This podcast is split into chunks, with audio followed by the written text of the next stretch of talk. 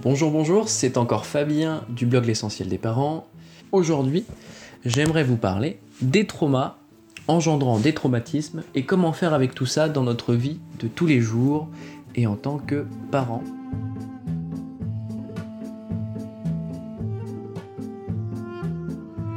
Je vais vous parler des deux catégories de traumatisme, du concept de résilience en quelques lignes, hein, très brièvement, de ce qui vient favoriser euh, la résilience, des conséquences de l'insécurité de l'enfant sur le parcours scolaire, et d'une petite conclusion maison.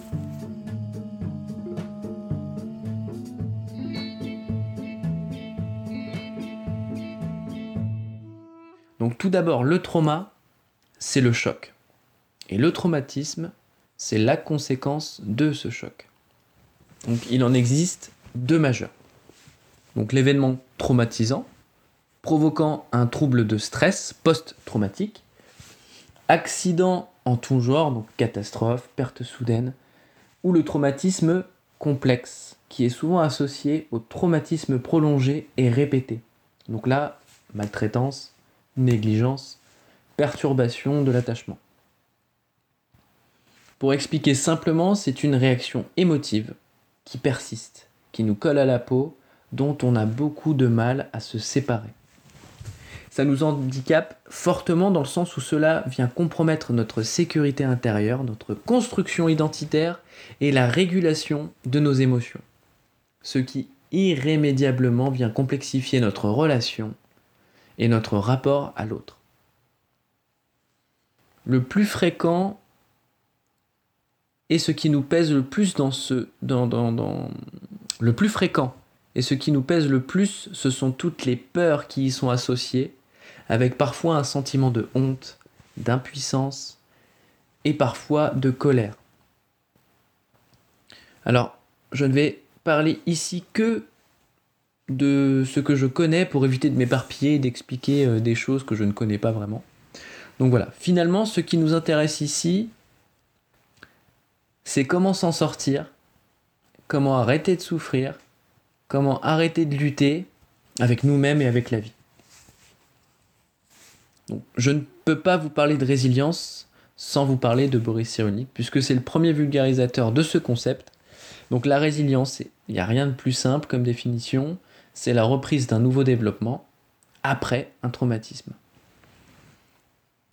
Et finalement, qu'est-ce qui vient favoriser cette résilience? La sécurisation, la relance, les relations et la culture.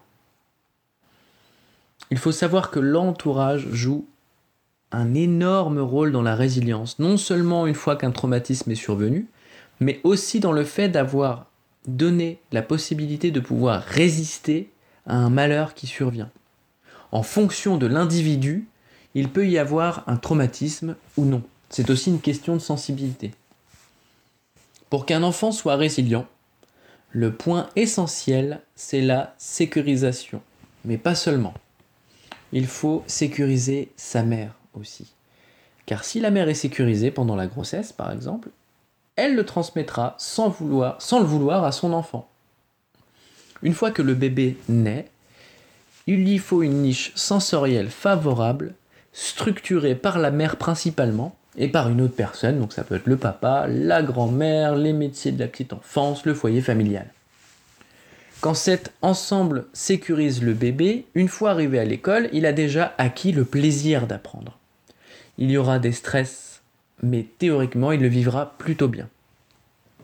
Ce qui nous intéresse, c'est si l'enfant a été vulnérabilisé à cause de divers paramètres tels que la mère qui a subi des stress, quand la niche sensorielle n'est pas favorable et que la sécurisation n'est pas présente.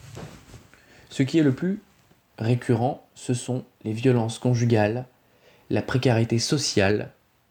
Et oui, la précarité sociale, c'est énorme. C'est de plus en plus fréquent et c'est assez terrible.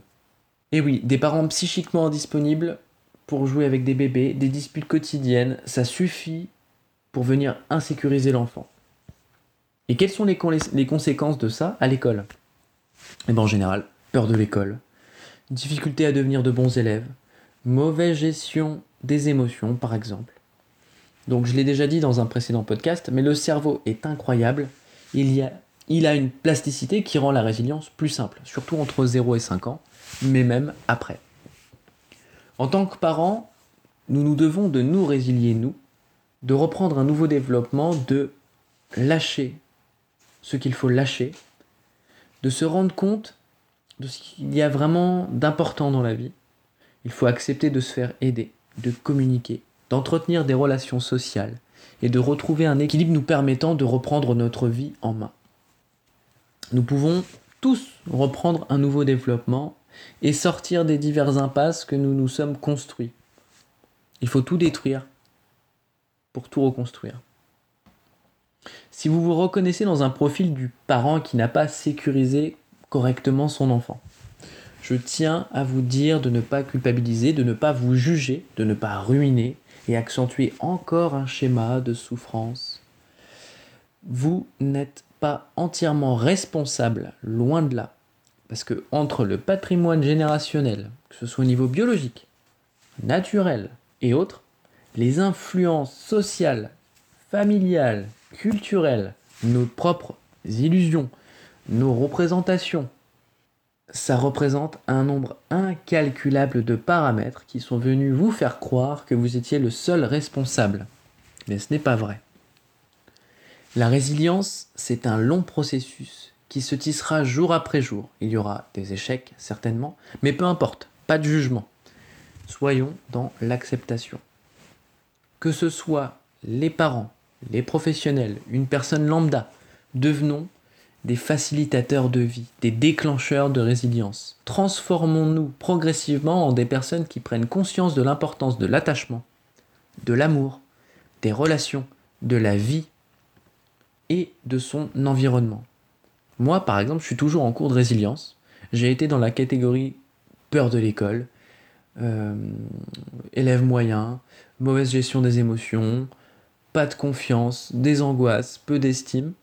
Aujourd'hui, je m'occupe des personnes qui sont dans ces mêmes difficultés. Et pour moi, là, ça va beaucoup mieux. Donc, résilions-nous pour que nos enfants puissent avoir les outils contre les événements traumatisants et puissent reprendre d'autres développements et ainsi progressivement, bah, on améliorera notre monde. Le podcast arrive à sa fin, j'espère que ça vous a plu, parce que j'ai encore beaucoup de choses à partager avec vous. Rejoignez-nous sur notre chaîne YouTube et sur les autres plateformes de podcast. Abonnez-vous à nos réseaux Facebook, Insta et Pinterest, mais surtout, likez, partagez et exprimez-vous en commentaire. Je serai ravi de vous répondre.